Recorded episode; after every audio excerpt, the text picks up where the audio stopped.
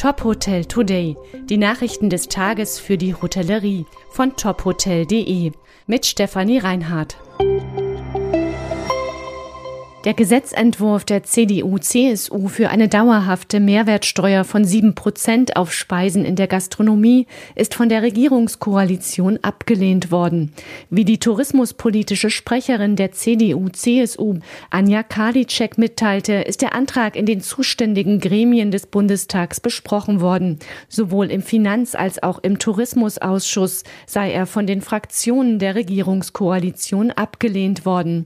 Die Koalition habe das das unter anderem damit begründet, dass es noch zu früh sei, zu entscheiden, ob der reduzierte Steuersatz im nächsten Jahr weiter gilt.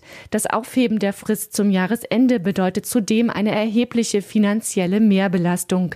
Dazu Anja Karliczek. Die Ablehnung des Gesetzentwurfs zur Entfristung der ermäßigten Mehrwertsteuer ist aus meiner Sicht ein Schlag ins Gesicht der Gastronomen. Denn die Lebensmittelpreise steigen im Moment auch noch überproportional, wenn sie selbst auch ein bisschen zurückkommen, aber trotzdem steigen sie noch weiter. Die Löhne steigen überproportional und ich glaube, es, es gibt eine große Erwartungshaltung, dass sie ihre Mitarbeiter ordentlich bezahlen sollen, dass sie Investitionen tätigen sollen in Klimaschutz und Nachhaltigkeit. Und wenn das am Ende bedeutet, wenn jetzt noch die 12 Prozent mehr draufkommen für die Mehrwertsteuer, dann wird ein Schnitzel 30 oder 40 Prozent teurer und dann wird die Nachfrage zurückgehen. Wir sehen jetzt schon angesichts angesichts der anhaltend hohen Inflation eine gewisse Zurückhaltung, eine immer kurzfristigere Buchungslage und eine Planungssicherheit in dieser unsicheren Situation ist ein Wert an sich und deswegen haben wir diesen Gesetzentwurf jetzt eingebracht. Man hätte ein Signal setzen können, dass die Leistung, die Gastronomen erbringen, wirklich wertgeschätzt wird.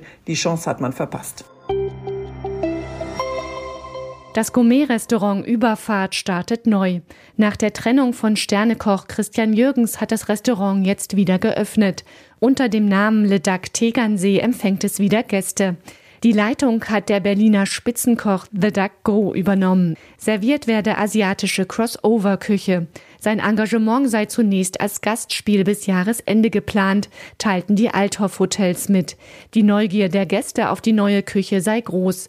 Die ersten zwei Wochen seien komplett ausgebucht. Neues Hotel im Appenzeller Land in der Schweiz. Dort hat vor kurzem das Boutique-Hotel Hus Löwen eröffnet.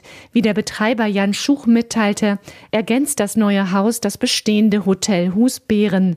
Das Hus Löwen hat 24 Zimmer und besteht aus einem sanierten, denkmalgeschützten Altbau und einem Neubau.